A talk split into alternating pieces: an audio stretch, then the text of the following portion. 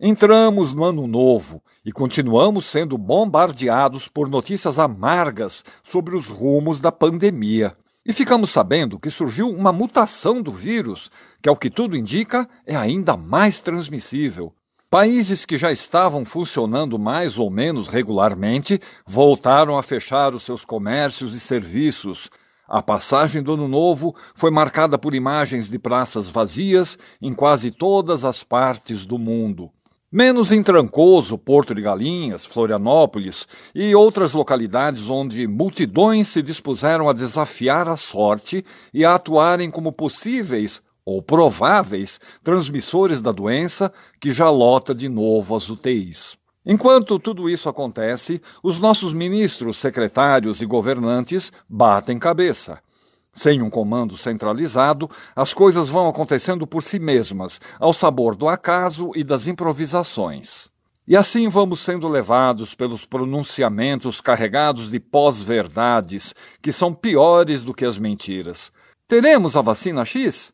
Estamos envidando esforços para adquirir todas as vacinas. E a vacina Y? Estamos envidando esforços para adquirir todas as vacinas. Quando começa a vacinação? Este mês? Mês que vem? Estamos envidando esforços para pôr em funcionamento um plano infalível de vacinação. E as seringas? Tem seringa para todo mundo? Estamos envidando esforços para adquirir todas as seringas necessárias.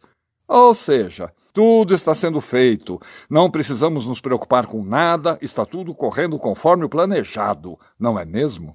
Quando vemos o nosso glorioso líder apregoando que somos o país que melhor lidou com a pandemia, está aí um magnífico exemplo de pós-verdade. A pós-verdade não é algo novo, ela é apenas um disfarce para a mentira deslavada. Já foi retratada no teatro por dramaturgos como Oscar Wilde e o romeno Matei Wisniewski. É uma técnica em que os fatos objetivos são propositalmente ignorados numa declaração pública ou mesmo numa simples conversa. São aquelas afirmações absurdas em que o sujeito diz que fez o que não fez, que não roubou o que roubou, que não disse o que disse, mesmo que esteja tudo gravado, filmado, registrado e confirmado. É o governante que afirma categoricamente que planejou o que todo mundo está vendo que não planejou. No século XVIII, um general chamado Napoleão Bonaparte encorajou seus comandados para uma batalha no Egito com as célebres palavras: Soldados, do alto dessas pirâmides, quarenta séculos vos contemplam. O adversário tinha mais cavalos e mais homens do que o seu exército, mas Napoleão tinha a tecnologia das armas e tinha estratégia.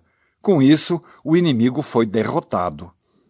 Não temos um general desse porte. Temos um oficial de estatura infinitamente menor, que não se armou nem formulou estratégia nenhuma para enfrentar o inimigo viral.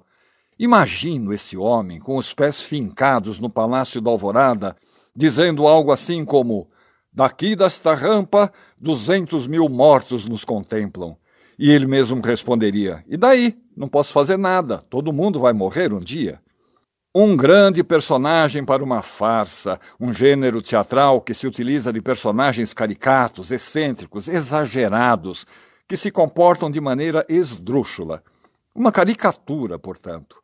Só que no palco, as suas ações não têm grandes consequências. Mas na vida real, é diferente.